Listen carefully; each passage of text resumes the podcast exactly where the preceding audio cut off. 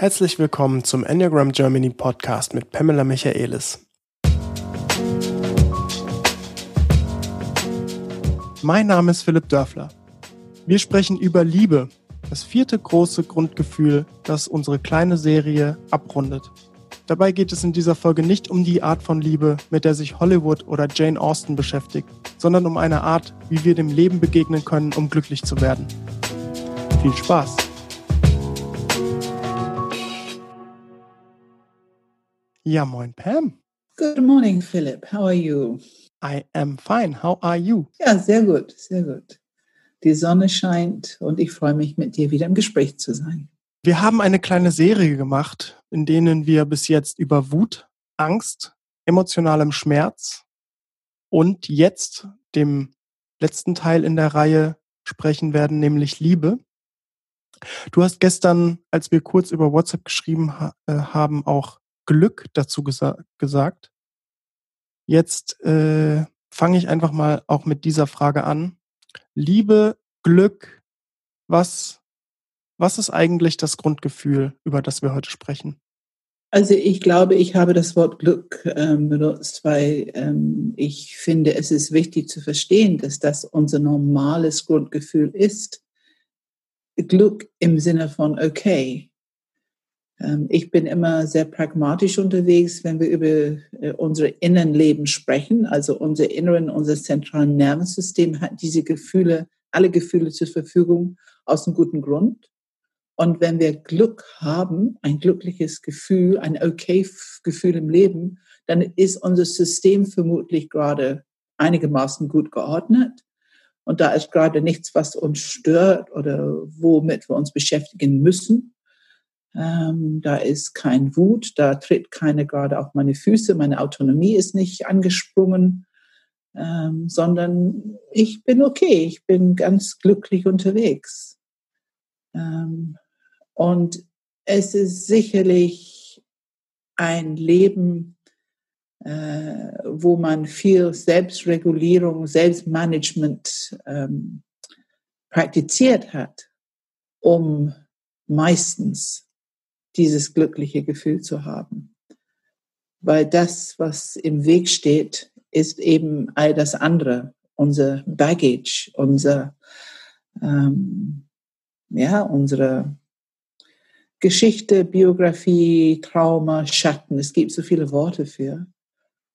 Aber es gibt halt sehr viele Anteile in uns, die kontrahiert sind gegen dieses frei fließende Grund, Gefühl von Lebendigkeit.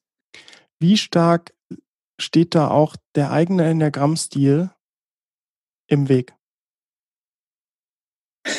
zu diesem Grundgefühl, zu diesem eigentlich ist doch alles okay Gefühl. Das ist eine große Frage. Und wenn wir jeden Enneagrammstil nehmen, jeder Enneagrammstil hat seine eigenen Glaubenssätze, wann er okay ist, aber es ist ein bedingtes Glück. Also bedingt, ich, ich bin okay, wenn ich perfekt bin, wenn ich optimiere. Ich bin okay, wenn ich andere helfe. Ich bin okay, wenn ich ähm, hier einen guten Performance mache, wenn ich erfolgreich bin. Ich bin okay, wenn ich besonders anders als die anderen bin und so weiter.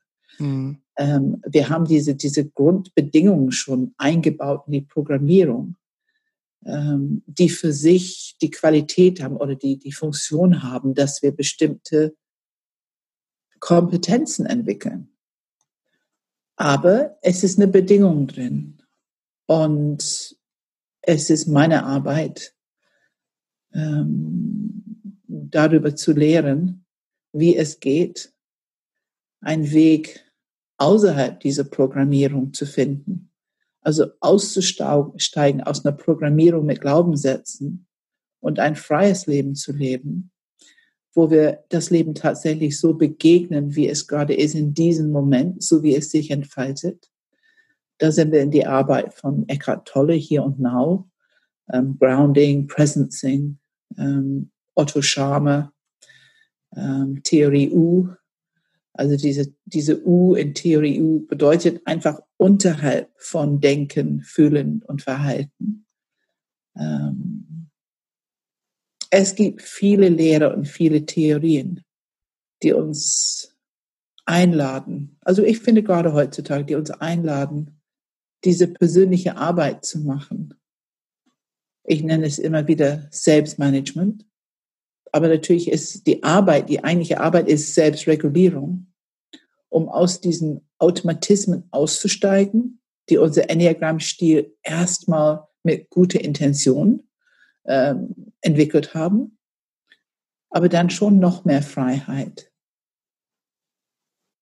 Ein, ein, ein freies Glück, die nicht, es gibt keine Bedingungen mehr ich muss nicht optimieren oder helfen oder besonders sein oder erfolgreich sein oder mich zurückziehen. Ich muss nicht wachsam für Gefahr sein. Ich muss nicht unbedingt neue Ideen planen. Ich muss nicht immer stark sein und, und für Gerechtigkeit kämpfen. Ich muss nicht immer aufpassen, äh, mich ähm, nicht wichtig zu nehmen und keinen Konflikt auszulösen und nicht Nein zu sagen. Ich muss das alles nicht. Und mit meinem Sein mit meiner Verbindung mit Leben, mit dem Ganzen, bin ich genug. Ich kann genießen die Natur und das Licht und die Farben von Blumen und etwas Schönes, was ich lese oder Musik, die ich höre, ähm, wie mein Partner gerade so in den Raum kommt und etwas tut, was vielleicht nicht immer optimal ist, aber so gut passt zu meinem Partner ähm, ja, ich kann sein, ich kann akzeptieren sein und offen sein. Äh, und dann bin ich in ein Feld, wo Liebe dieses natürliche Grundgefühl und auch Grundhaltung ist. Ich würde gerne beim Enneagramm-Stil noch mal kurz bleiben, weil ich finde, ja. das ist einfach ein echt großer Punkt. Ja. Ähm, es gibt ja auch diese Theorie, oder beziehungsweise, ich weiß nicht, wie viel ich da jetzt auch meine eigenen Worte reinmische. Ich kann es jetzt keiner Person zuordnen. Ich habe dich das auch noch nicht sehr oft sagen hören, wenn überhaupt. Aber ähm, das merke ich zumindest. Irgendwie ist ja ähm, Liebe letztendlich das, wonach wir alle streben. Also wir, unser Enneagramm-Stil ist ja eigentlich fast nichts anderes, als eine Strategie zu entwickeln, wie man irgendwie Liebe bekommt von außen, von mir selbst, dass ich zufrieden bin, dass andere mit mir zufrieden sind, dass ich Anerkennung kriege, dass ich meinen Platz habe, dass ich so angenommen werde, wie ich bin und auch sein darf, ohne dass ich irgendwas machen muss. Und, und wir versuchen ja durch unseren Enneagramm-Stil mit, mit einer unbewussten Strategie eigentlich genau das ja irgendwie zu, zu schaffen. Und, äh, und äh, ja. die Frage wäre für mich, ähm, also auch schon in der Kindheit, ne? Also wofür bekomme ich Liebe? Wofür werde ich von meinen Eltern gelobt? Genau. Und, genau. und dafür äh, werde ich auch geformt. Also das hat Absolut. für Auswirkungen. Absolut. Unsere Spiegelneuronen werden trainiert. Die lernen ganz schnell. Und im Grunde dieses Kleinkind, Kleinstkind erlebt nicht so, also klar, hat es keine Worte für Liebe. Es fühlt sich gut an und es fühlt sich nicht gut an äh, etwas Warmes und Kuscheliges bleibt oder es wird kalt und abweisend und was auch immer. Also Kleinstkinder erleben diese Öffnung und, und diese warme ähm, Strahlen in seine Richtung, aber auch wenn das weggeht, wenn irgendwas auslöst, immer wieder, dass es weggeht. Am Anfang ist einfach das Gefühl, es fühlt sich gut an oder es fühlt sich nicht gut an, bis die lernen, das ist ein ziemlich reifer Lernschritt. Ah, etwas, was ich tue, löst diesen Unterschied aus. Ob das warm bleibt und in meine Richtung noch sich gut anfühlt oder ob diese Eltern irgendwie kälter werden, weggehen, mich verlassen auf eine bestimmte Art, mir ein, ein unangenehmes Gefühl, Distanzkälte entsteht. Kinder müssen lernen, etwas, was die tun, löst das aus. Aber damit gehen schon die Bedingungen los. Wenn ich so bin, bleibt es zumindest so gut, wie ich bekommen kann. Und wenn ich so, dann geht es zumindest, ist meine Erfahrung.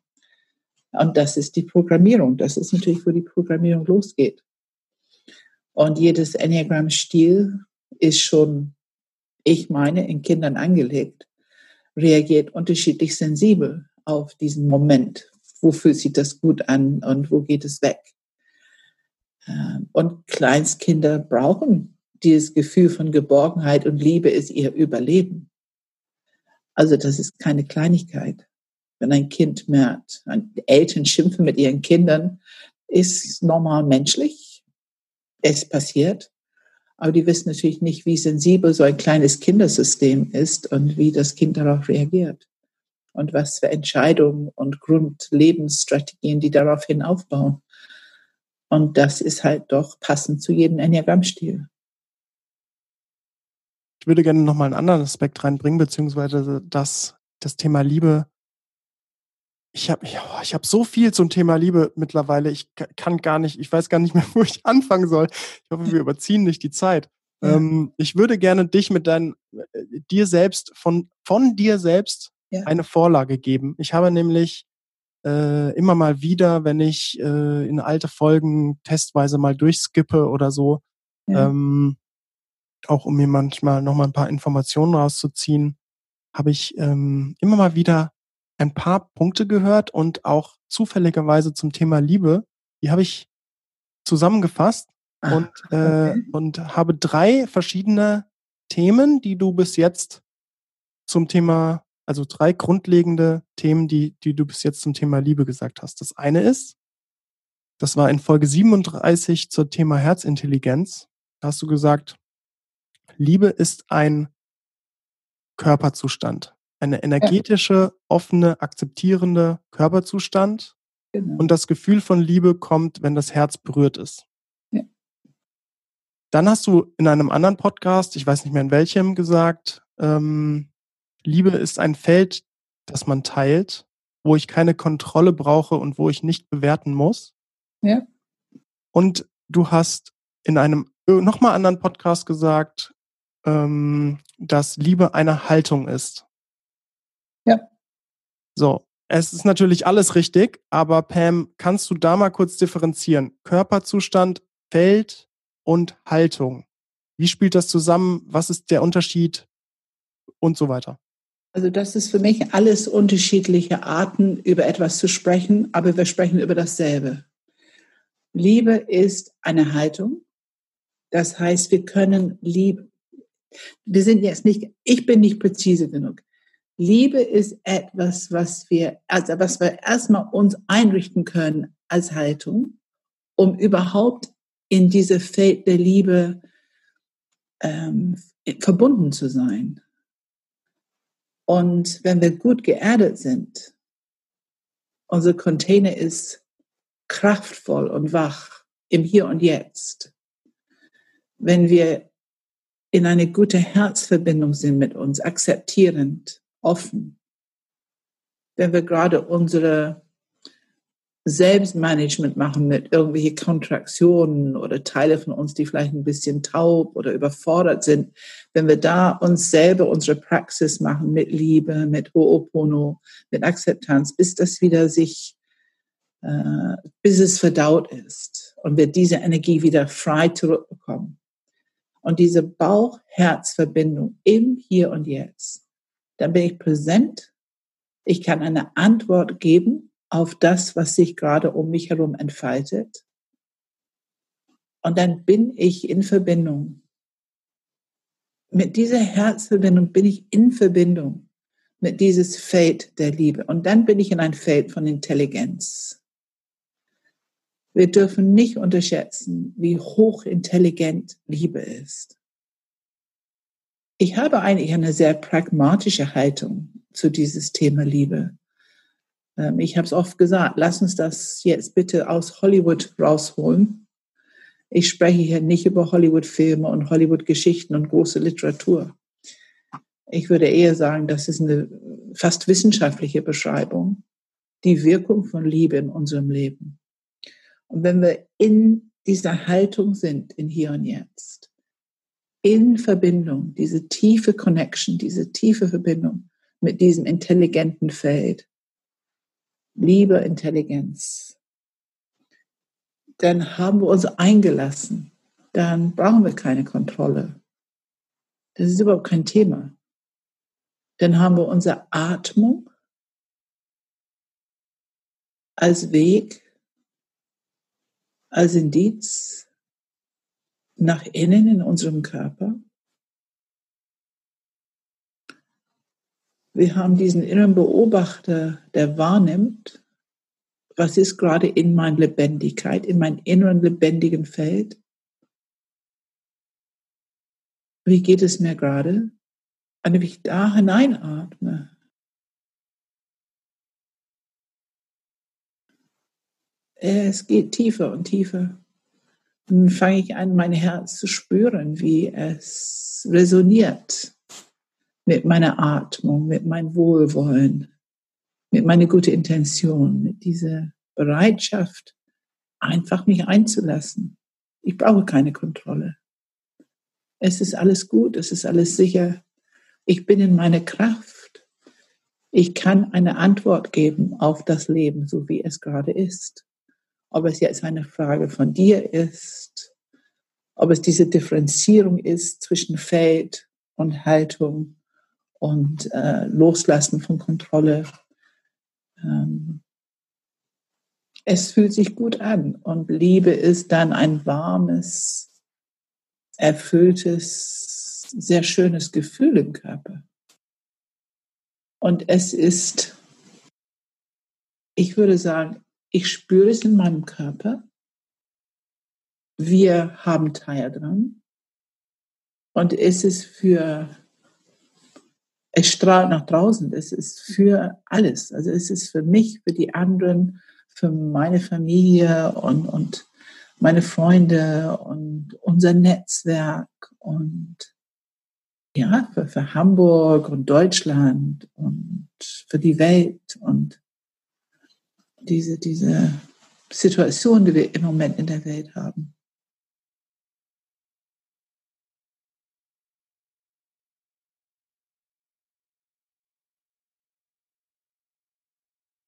Es ist bereit, das alles mitzunehmen. Es ist so. Und es wird nichts eng. Es gibt keine Angst, es gibt keinen Schmerz, es gibt kein keine Verengung im System. Das System bleibt offen und weit. Und wir wissen heute, dass die Kraft des Herzzentrums und diese Kraft der Ausstrahlung ist sehr heilend. Und wir können geben. Für mich geht mein Herz raus und, und immer wieder und immer wieder. Ähm, ich gebe alles, was ich kann. Das, das ist die, ähm, ich gehe nicht hin und, und tapp jemand an die Schulter und sage, du machst einen guten Job. Aber ich tue hier etwas mit meinem Feld, mit meiner Intelligenz, mit meinem Herzen. Ähm, wir, wir, wir können rausschicken mit dieser Liebe und dieser heilenden Energie. Und das ist für mich der tiefere Wirkung, Aspekt, großartige Aspekt von Liebe also von der persönlichen Haltung und gutes Gefühl, Glück, ähm, dass man seine eigene Arbeit macht, dass man Selbstmanagement, dass man verdaut, was es an Reaktionen und, und ähm, Problemen gibt in unser System, um unser System wieder frei zu bekommen, um wieder in unsere eigene Resilience, Kraft zu sein und dann auch ein bisschen Zeit zu nehmen, um etwas tiefer zu gehen und aus dieser tiefen Verbindung etwas in die Welt schicken für die Situation, die wir gerade haben. Ich möchte da gerne noch ergänzen, du hast jetzt das Herz nochmal extra betont als wichtigen Faktor für Liebe. Mhm. Äh, du, ich meine, wir hören ja oft genug von dir Akzeptanz, Wertschätzung für sich selbst. Wohlwollen, ja, genau. Genau, Wohlwollen. Vertrauen spielt da ja auch mit rein. Und äh, was ich merke ist, mh, hm, wenn ich so beobachte, wie wir selbst oder wie die Welt oder Freunde, Familie, wer auch immer mit dem eigenen Herz umgeht, dann ist das, also da kann ich mich nicht ausnehmen, wie ich auch mit meinem eigenen Herz umgehe und vor allem, als ich jünger war, umgegangen bin. Das ist schon teilweise erschreckend und so würde man nicht zu seinem schlimmsten Feind sprechen manchmal. Ähm, und wenn ich mir vorstelle, hm, wenn wir, wenn wir diese, das als Grundlage unseres Handels unseres Handelns nehmen, Grundlage mhm. unserer Einstellung nehmen, Grundlage unserer Intention. Will ich jetzt gerade jemanden eigentlich nur überreden und fertig machen und zeigen, dass ich viel besser bin als die? Oder will ich irgendwas Nützliches machen, was Konstruktives?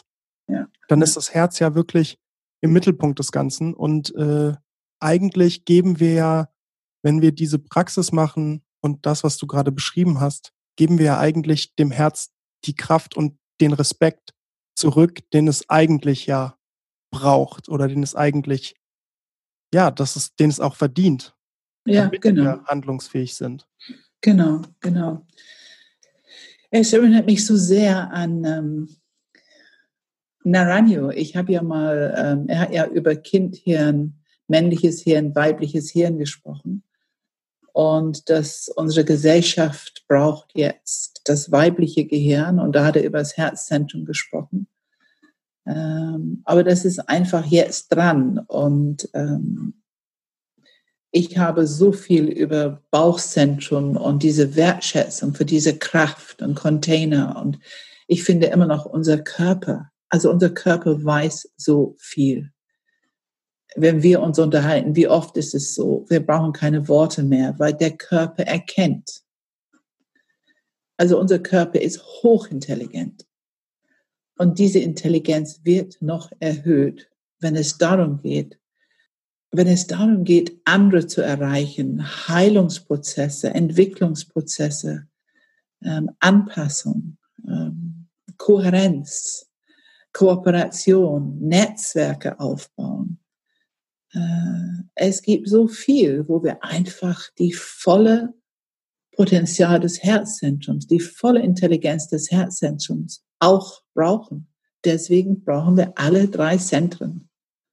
Wir entwickeln weiter alle drei Zentren. Das tun wir hoffentlich von dem Moment, wo wir wirklich begreifen, dass wir die drei Zentren haben, können wir Praxis machen, um jedes Zentrum für sich und auch alle drei zusammen weiterzuentwickeln. Jetzt ist das Herzzentrum maßgeblich dran. Es ist mein Eindruck. Es ist das, was wir brauchen in der Welt, um diese Situation, die wir nun mal haben, äh, nutzbar zu machen als Lernerfahrung, um gut weiterzugehen, um gut in die Zukunft zu gehen. Auch Nachhaltigkeit im Lernen, also das Lernen umsetzen, nachhaltige Veränderung, die gut ist für unsere Gesellschaft. Hm, ich würde gerne ähm, die, die Aspekte, die wir jetzt beleuchtet haben, nochmal noch mal auf einer anderen Ebene angucken ähm, Liebe von allen Seiten betrachten. Ja, ja, ja. ähm, und zwar äh, haben wir gesprochen, äh, Liebes, Körperzustand, Haltung und ein, ein Feld. Ja. Ähm, und du hast allerdings sehr viel, zu Recht, zu Recht natürlich, aber sehr viel davon gemacht, was kann ich tun, Thema Selbstmanagement, wie kann ich umgehen, um mich im Sinne von Haltung im Feld zu öffnen, äh, mit einer liebevollen Haltung der Welt zu begegnen ja. Liebe geben, sozusagen. Mhm. Ähm, und sicherlich ist es der Start in einem, in einem Feld, also dass man bei sich selber anfängt. Genau. Der Start ist, dass sie lernen, sich selber zu lieben. Genau. genau. Und, und die beiden anderen Aspekte, die ich allerdings auch da gerne in den Kontext stellen würde von Liebe, ist, natürlich gibt es aber auch ein Außen. Also mit Menschen, du hast das Feld genannt, da dringt was nach außen. Äh, es geht natürlich Anerkennung, Wertschätzung von außen hat natürlich auch etwas mit Vertrauen, mit, äh, mit einem guten Umgang, mit Teamwork und so weiter zu tun. Ähm, mhm. und, und der dritte Punkt ist ja letztendlich auch die Welt, also äh, Purpose. Ich, ja, mir fällt genau. das deutsche Wort gerade nicht ein. Also ähm, meine Bestimmung, das, was du sagst immer der Diamant, der durch, der durch genau. mich leben Was will durch mich leben? Genau, das Sein, das, also einfach so ja. sein, ähm, ja. etwas zu schaffen. So. Ja, ähm, genau, genau. Das ist, äh, finde ich, auch nochmal unter der Linse interessant, also Liebe durch Innen, durch Außen und durch die Welt sozusagen. Ganz genau. Es ist ich, die anderen, die Welt. Ähm, ganz genau. Es ist ja wieder eine Dreierteilung, merkst du das? Drei Zentren, Dreierteilung. Alles eine ein, Dreierteilung, Pam. Immer immer eine Dreierteilung. Immer. Immer wieder und immer wieder. Äh, das Lernen und Erkennen. Und wir brauchen Methodik. Wir brauchen Praxis. Und die Praxis ist nicht schwierig. Ich glaube, die Schwierigkeit ist, zu glauben, dass es so etwas gibt und dass es Wirkung haben kann.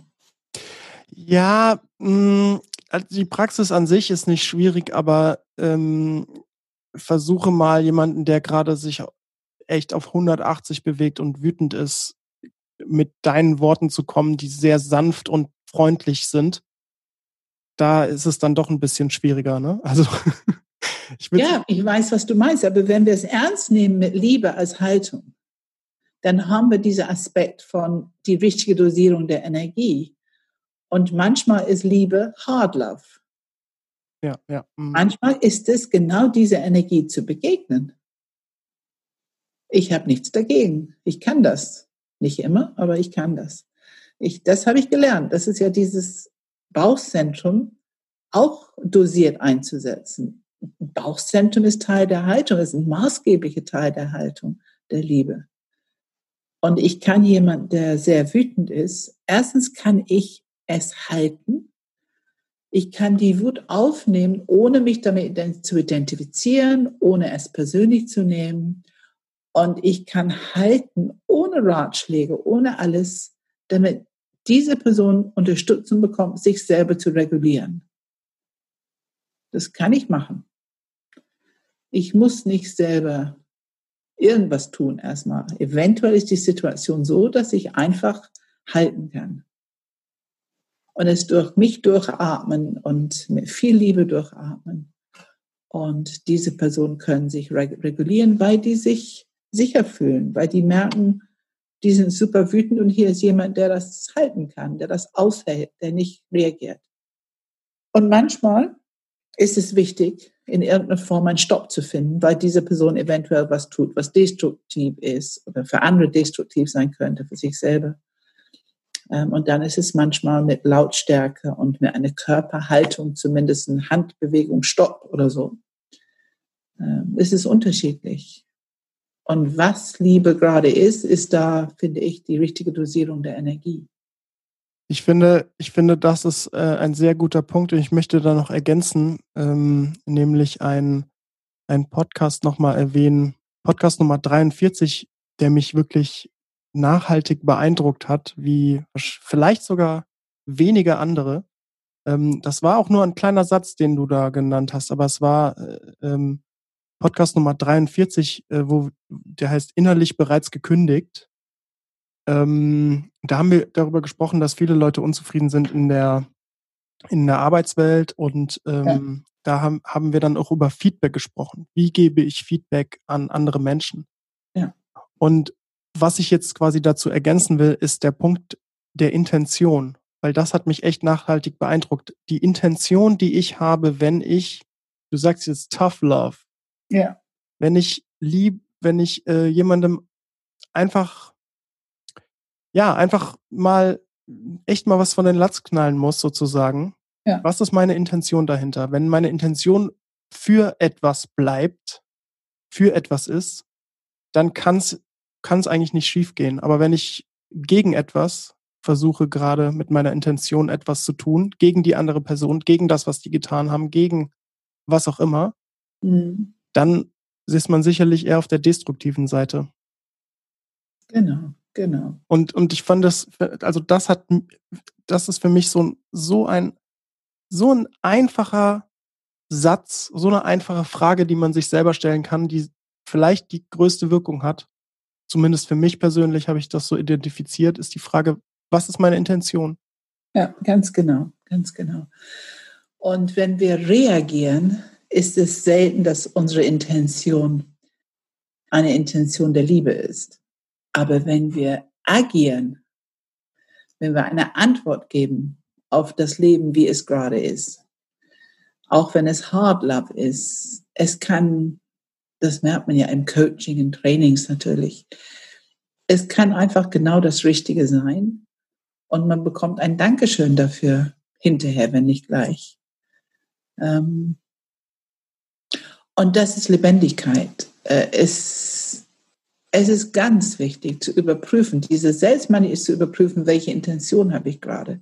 Es darf natürlich kein Powerplay sein. Ich darf nicht Augenhöhe verlieren.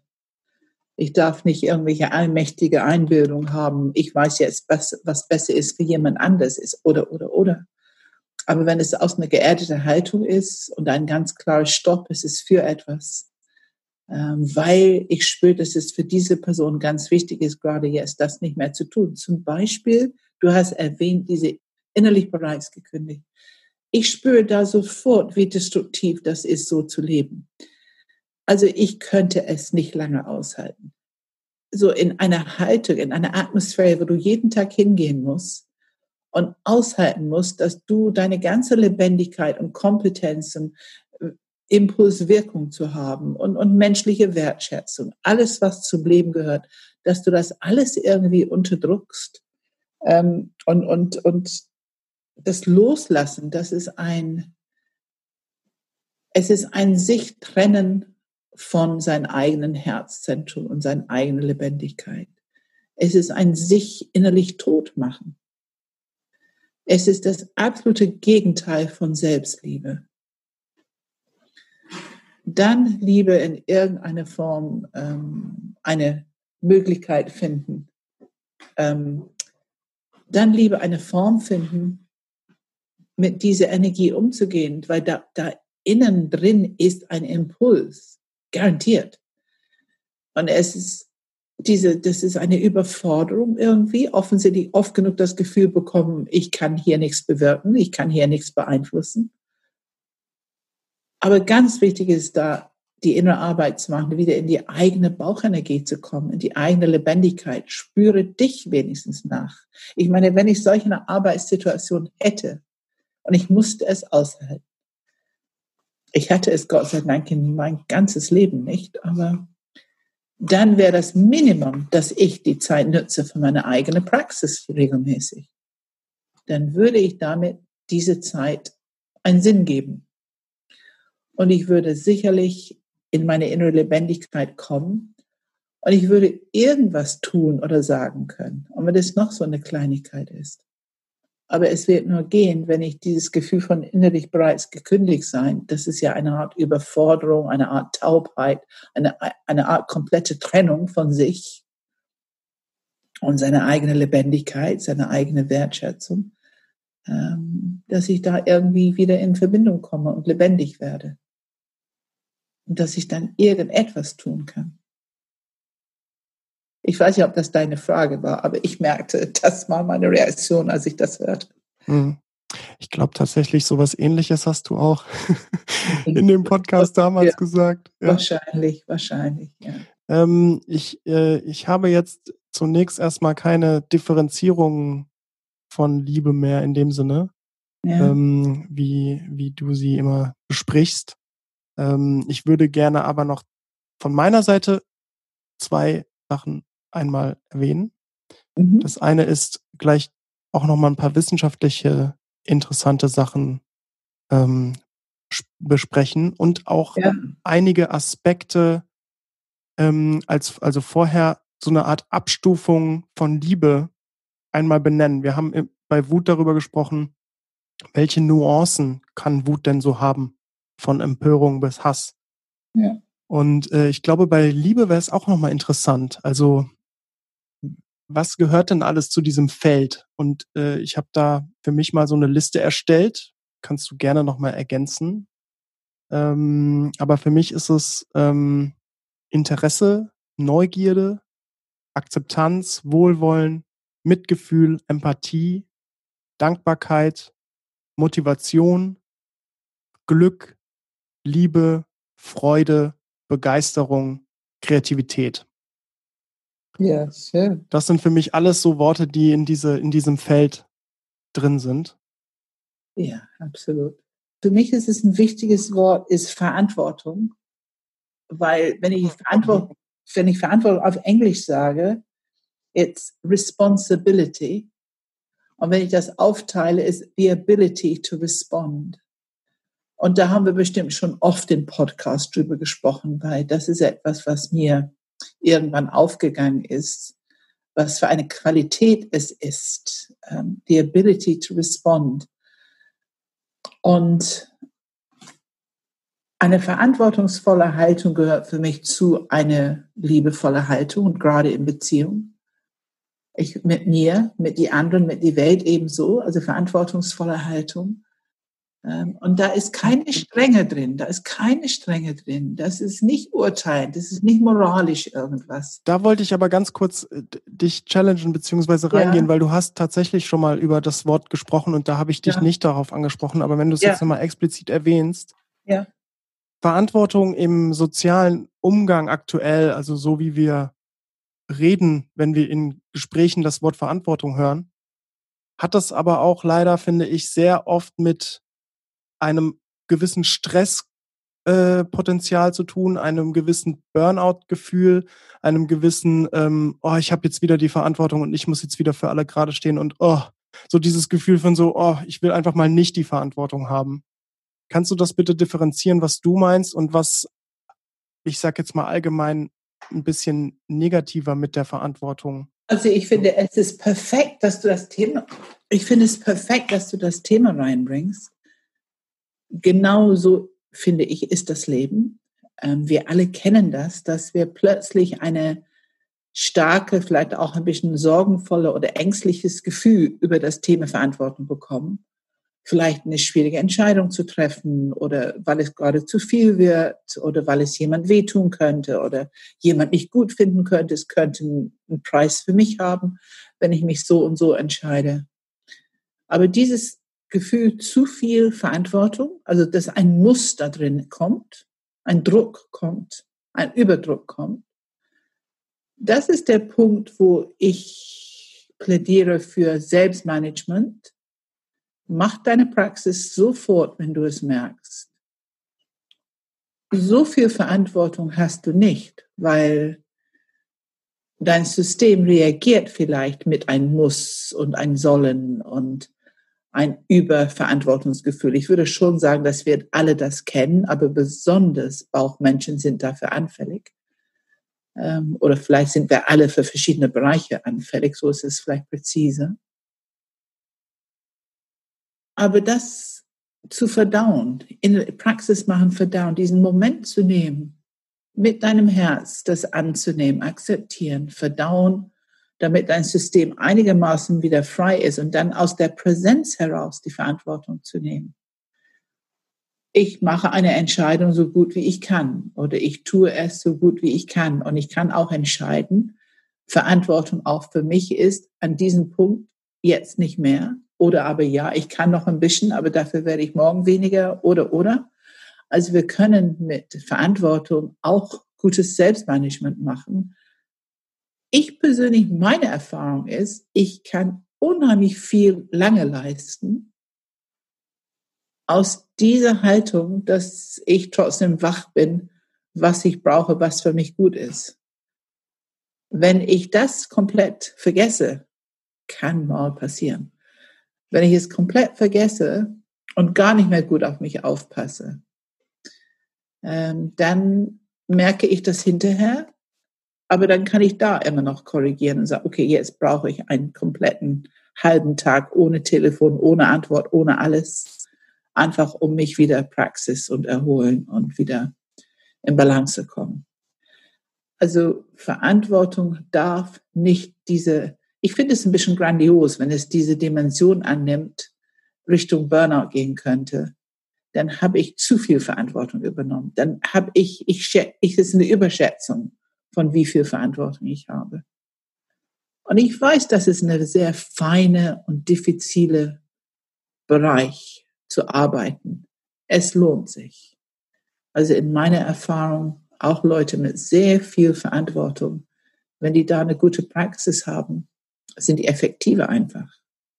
Und die sind selber gesunder dabei und die sind auch gesunder für die um die herum, ganz ehrlich. Weil Menschen, die, Menschen, die zu viel Verantwortung nehmen und Richtung Burnout gehen, äh, die neigen dazu, auch ein bisschen herausfordernd zu sein für die anderen um die herum.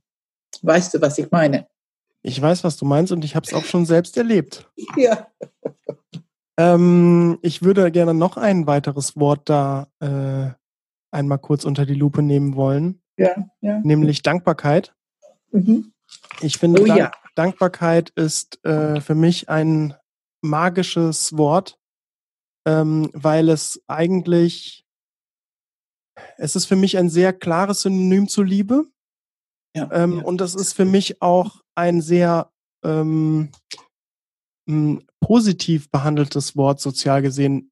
Ähm, bei, bei, bei Liebe, je nachdem, mit wem du redest, da wirst du relativ schnell entweder auf taube Ohren stoßen oder auf Fragezeichen oder auf sogar Igitt, Igitt, lass mich in Ruhe damit. Ja, Was willst du jetzt mit Liebe? Ja, ja. Wenn du das Wort Dankbarkeit in den Mund nimmst, ist es eigentlich schon ein bisschen offener dem gegenüber. Und ich habe für mich auch erlebt, dieses Gefühl von Dankbarkeit. Also ich habe ich hab versucht, Dankbarkeit wirklich zu erforschen innerlich für mich. Ich habe Mhm. mich äh, mehrere Monate jeden Abend hingesetzt und äh, drei Dinge aufgeschrieben, die, für die ich dankbar bin.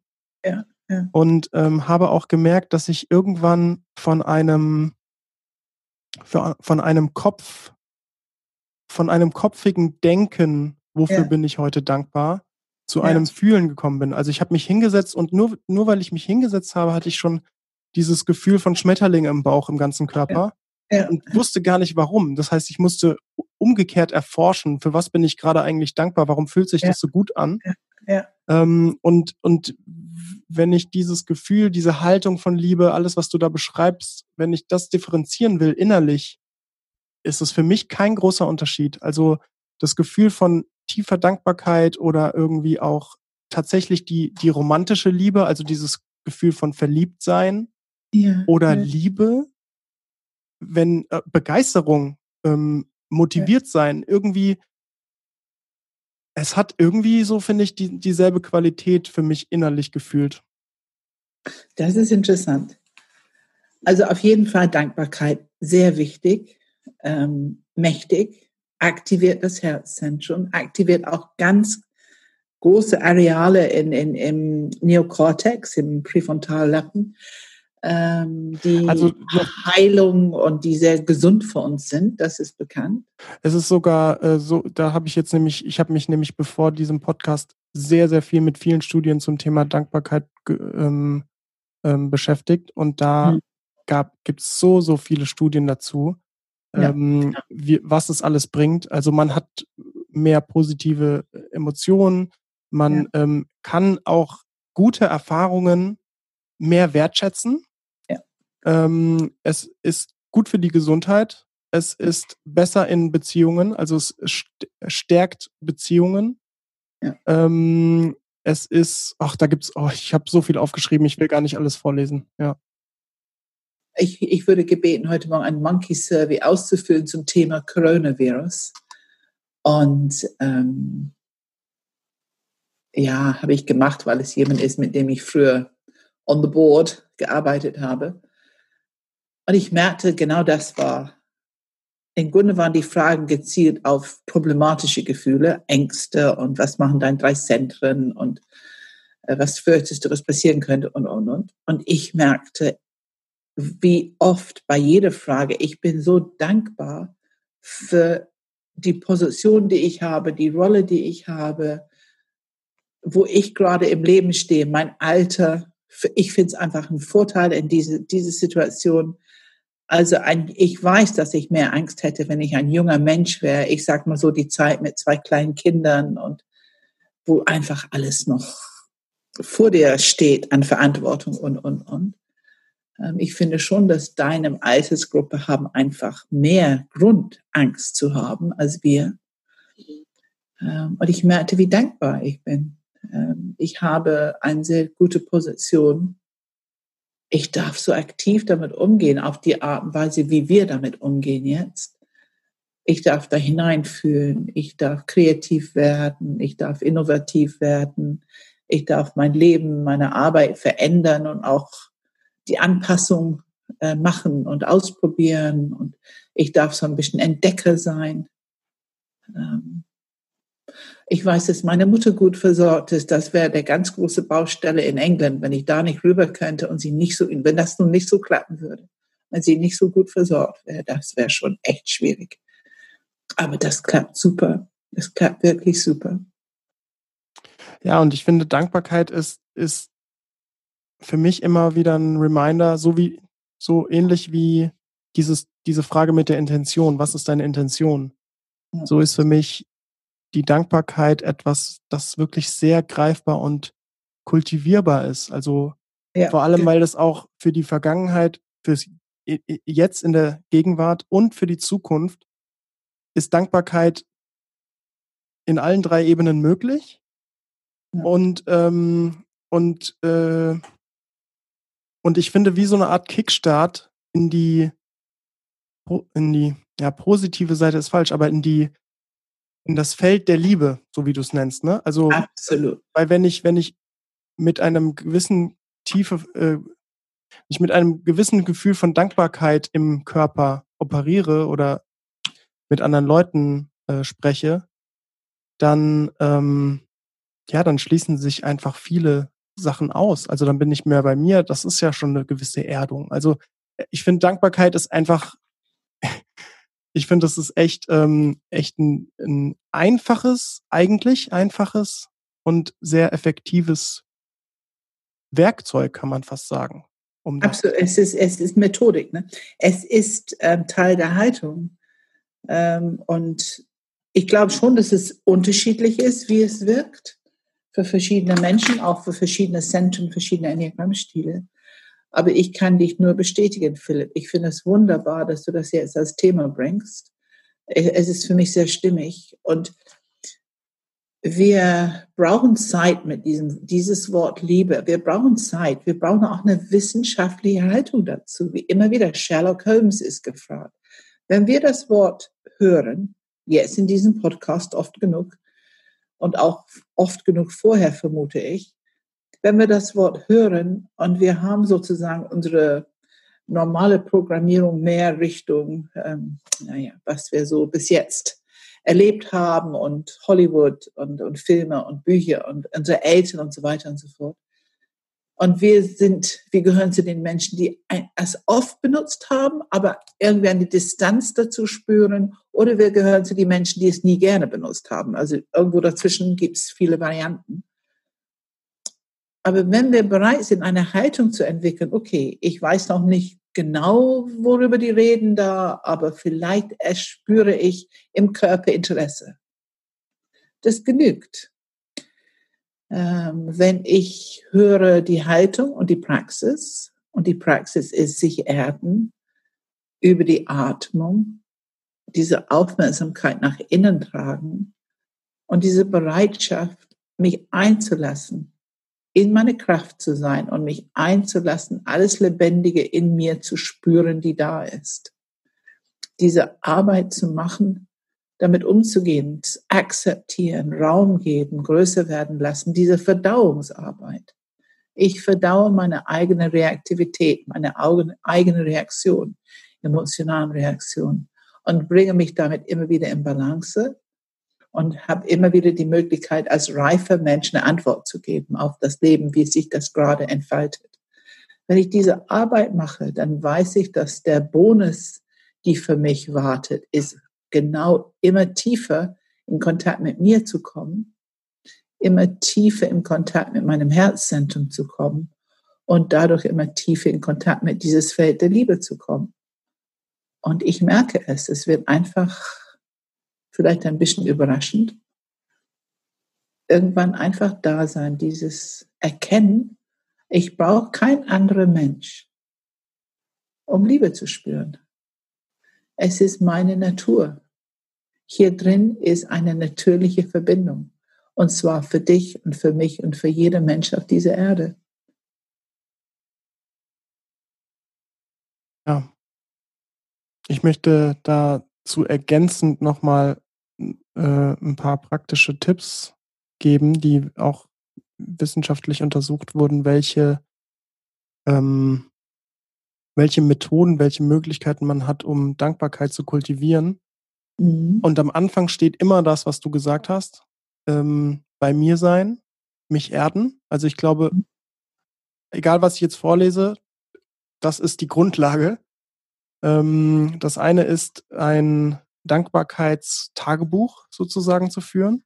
Mhm. Das andere wäre eine, eine Dankes, ein Dankesbrief an sich oder an andere oder an die Mutter oder wen auch immer, der einfach mal ein Danke benötigt.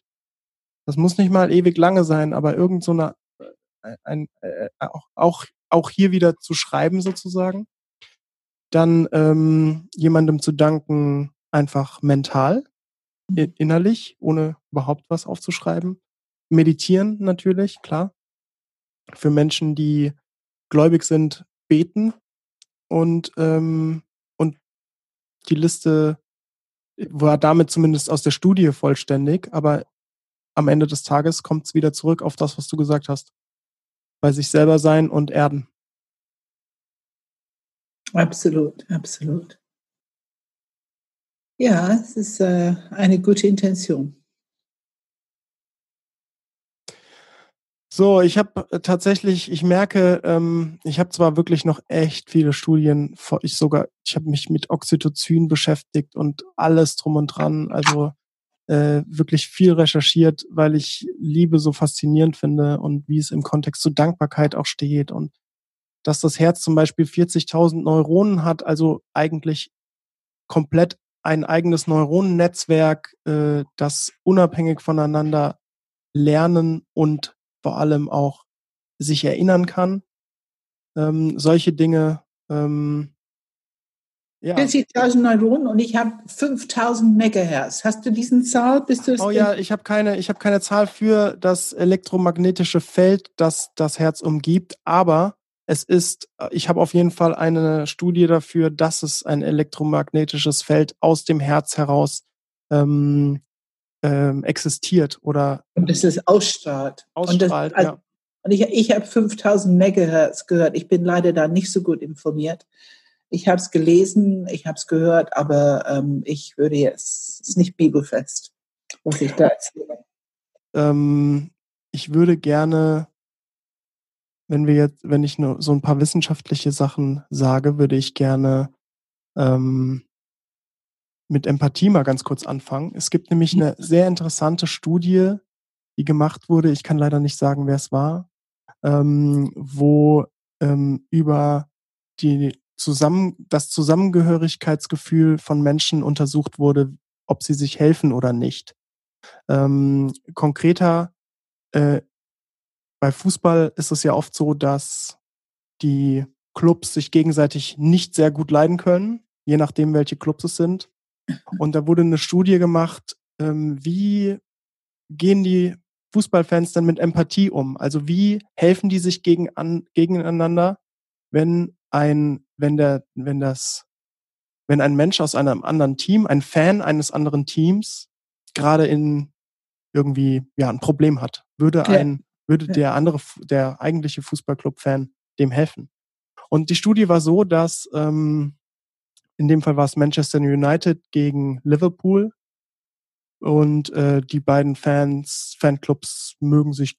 Ich bin kein Fußballkenner, aber ich glaube, die mögen sich gar nicht. Und ähm, da wurde getestet, ein Liverpool-Fan brauchte Hilfe. Ich glaube, irgendwie ist er umgeknickt oder so und hatte ein Liverpool-T-Shirt an. Ja. Und ähm, die Menu-Fans, also da wurden tatsächlich dann echte Manchester United-Fans genommen, sie sollten einen Liebesbrief an ihren eigenen Club schreiben, ähm, bevor sie sozusagen dann in dieses Experiment gelassen wurden. Und wenn die Menschen, also und ähm, haben natürlich geschrieben, wie toll der Club ist und warum, warum äh, Menu-Fans die besten sind und so weiter. Und dann in diesem Moment, also wenn sie diesen Liebesbrief geschrieben haben, haben sehr, sehr wenige dem Liverpool-Fan, der gerade Hilfe gebraucht hat, geholfen. Mhm. Und dann haben, hat eine Kontrollgruppe hat äh, einen, einen Liebesbrief an Fußball geschrieben. Warum ist Fußball der Sport? Warum ist er so toll? Warum ist Fußball einfach der beste Sport der Welt? Ja, ja, ja. Und komischerweise als sie dann den Liverpool-Fan gefunden haben, haben sie dem geholfen. Ach ja, ja, ja. Und ich finde, das ist ein sehr interessanter Aspekt, wie man Empathie einfach verändern kann, nur weil man die Grundlage, die, die Sichtweise, die Wahrnehmung von, über wen sprechen wir hier eigentlich? Ja. Zu welche, ne, wie kategorisieren wir, wie bewerten wir, wie, ähm, wie stark ja. schotten wir uns ab von anderen und so weiter, wie, wie das einen Unterschied macht auf unser Unterbewusstsein und Empathie. Absolut. Und da haben wir das Thema, was die, wovon man in Integral, in die integrale Welt so oft spricht. Dieser First-Person-Blick, also dieses nur auf sich bezogen, das, womit ich mich identifiziere und meine Gruppe, das mein Club, ne, warum Manchester United so ein toller Fußballclub ist, ähm, das ist ein sehr persönlicher, identifizierter, engerer Blick. Wenn ich es das aber weite auf die Welt da draußen, diese Fußballwelt ich brauche einen viel weiteren Blick dafür. Und dann schließe ich ein alle anderen Clubs und alle anderen, die mit Fußball zu tun, wenn ich diese Wertschätzung spüre und schreibe und, und, und in, in meine Perspektive halte. Ähm, und das ist, das finde ich ein sehr schönes Experiment. Und das macht es so klar. Also es lohnt sich, unser Blick zu erweitern. Wir können mit unserem Herzzentrum vieles erweitern. Ähm, und der Effekt ist genau da bewiesen. Sehr schön. Ein weiterer Punkt, den ich sehr toll finde, ist ähm, einfach, die, wir haben schon mal drüber gesprochen, aber ich will trotzdem noch mal drüber sprechen, ähm, die Harvard Grant Studie, wo wir gesagt haben, das war in Podcast Nummer 40 Beziehungen, aber ich finde, hier ist es einfach wert, dann nochmal drüber zu sprechen, wo ähm, Robert Waldinger, der Psychiater beziehungsweise Psychologe, der die Studie verwaltet hat in Harvard, 75 Jahre und 20 Millionen Dollar da reingesteckt hat, um äh, Menschen ihren Werdegang zu untersuchen und wie sie am Ende glücklich sind oder nicht. Und ähm, man kann die, das Ergebnis der Studie von 75 Jahren in fünf Worten zusammenfassen, meinte er. Happiness is love, full stop. Er meinte, dass äh, Glück und Liebe sind das gleiche und es gibt nur zwei Säulen, die Glück äh, versprechen. Die eine ist Liebe an sich und die andere ist eine Praxis, damit Liebe nicht aus deinem Leben verschwindet. So. Und das hat mit der Nähe von Beziehungen zu tun. Das hat auch mit der Qualität von Beziehungen zu tun. Das hat auch mit der Stabilität von Ehen zu tun. Und das war das unter, das, das Merkmal, das unter allem stand. Und die einzige wirkliche Korrelation von allen Ergebnissen war, glücklichere Menschen sind die, denen mehr Liebe, die mehr Liebe geben und die mehr Liebe haben im Leben. Ja, das ist auf jeden Fall übereinstimmend mit das, wie ich die Welt und die Menschen wahrnehme.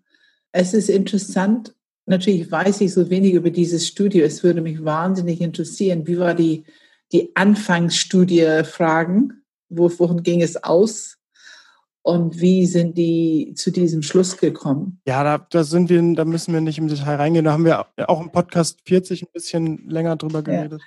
Aber ich finde, ähm, da gehe ich einfach davon aus, dass die, die diese Studie oder an diese Studie gearbeitet haben und auch ein bisschen Influencer waren, ähm, vielleicht selber auch schon eine gewisse Selbstmanagement, eine gewisse Praxis, eine gewisse Haltung hatten, die unterstützend war, damit diese Studie auch zu diesem, ich finde, sehr gutes Ende gekommen ist. Okay, ja, ähm, dann kommen wir mal zum Ende auch von dem Liebe-Podcast. Genau. Ähm, ja, ich glaube, ich, ich belasse es mal dabei, auch mit den wissenschaftlichen Themen, weil ähm, ich will nicht schon wieder wir, wir überziehen so oft über die ja. 60 Minuten und es ja, muss nicht ja, schon wieder sein. Das Thema, Nein. Vielleicht beschäftigt es uns einfach ja nochmal. Oh, das glaube ich schon, Philipp. Das glaube ich schon. es ist ein riesiges Feld und ich meine, wirklich wissenschaftlich heranzugehen und die Leute da einzuführen. Also für mich ist Liebe was sehr Pragmatisches. Es ist wie ein Werkzeug fast. Für mich ist Liebe was sehr Pragmatisches. Natürlich ist es wunderschönes, auch in diesem Feld zu sein, in Verbindung zu sein und es zu erleben und zu fühlen. Das ja. Und es ist ein Werkzeug, das ich auf meinem Board habe und die ich jederzeit nehmen kann. Hm. Verstehst du, was ich meine? Auf jeden Fall. Ho'oponopono ist Liebe. Sofort. Ich habe mit einem Manager letzte Woche, der, ähm, ja, er hatte Coaching, es war auch berufliches Coaching, aber er hat nun gerade ein gewisses Stress zu Hause. Und wir haben so ein bisschen Beziehungsarbeit ähm, bearbeitet. Und ähm, ich habe tatsächlich ihn gebeten, nach innen zu gehen, also diese Praxis zu machen. Und wir haben dann auch Ho'oponopono gemacht. Und ähm, ich war schon ein bisschen skeptisch, ob er da so das erste Mal so würde mitgehen können und ob es Protest gab und ob er das schwierig finden würde. Er war ja auch noch ein Kopfmensch. Aber das hat er total genossen.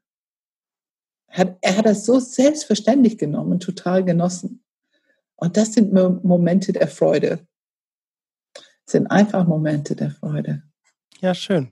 Dann äh, danke, Pam. Wir wollen von euch hören, wenn ihr ergänzende Themen zu Liebe habt, wenn ihr sagt, da sind Aspekte, die wir nicht besprochen haben, wenn ihr sonstige Kritik, Fragen, Anregungen habt, dann schickt eine E-Mail an podcast.enneagramgermany.de.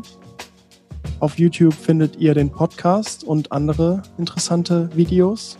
Den Podcast findet ihr außerdem auch noch auf iTunes bzw. Apple Podcasts, auf Spotify, auf Google Podcasts, Player FM, wo auch immer ihr Podcasts abonniert, natürlich auf der Webseite. Auf der Webseite findet ihr auch Einführungen ins Enneagramm. Und ansonsten, Pam, was steht an? Heute, wir haben ja ein paar Tage vorher dieses Ding aufgenommen. Heute ist ja eigentlich der Start des Maibausteins. Was kommt denn so danach? Oh, dann geht es Richtung Beziehung. Und ich glaube, das ist ganz gut, dass wir jetzt Liebe aufgenommen haben. Äh, wenn wir erstmal diese Basiswissen haben über die neuen Enneagramm-Stile. Wenn wir erstmal eine gewisse Erfahrung haben mit uns und dass wir uns reflektieren können zu unseren Themen, dann kommt ganz schnell Beziehung, Beziehung zu anderen.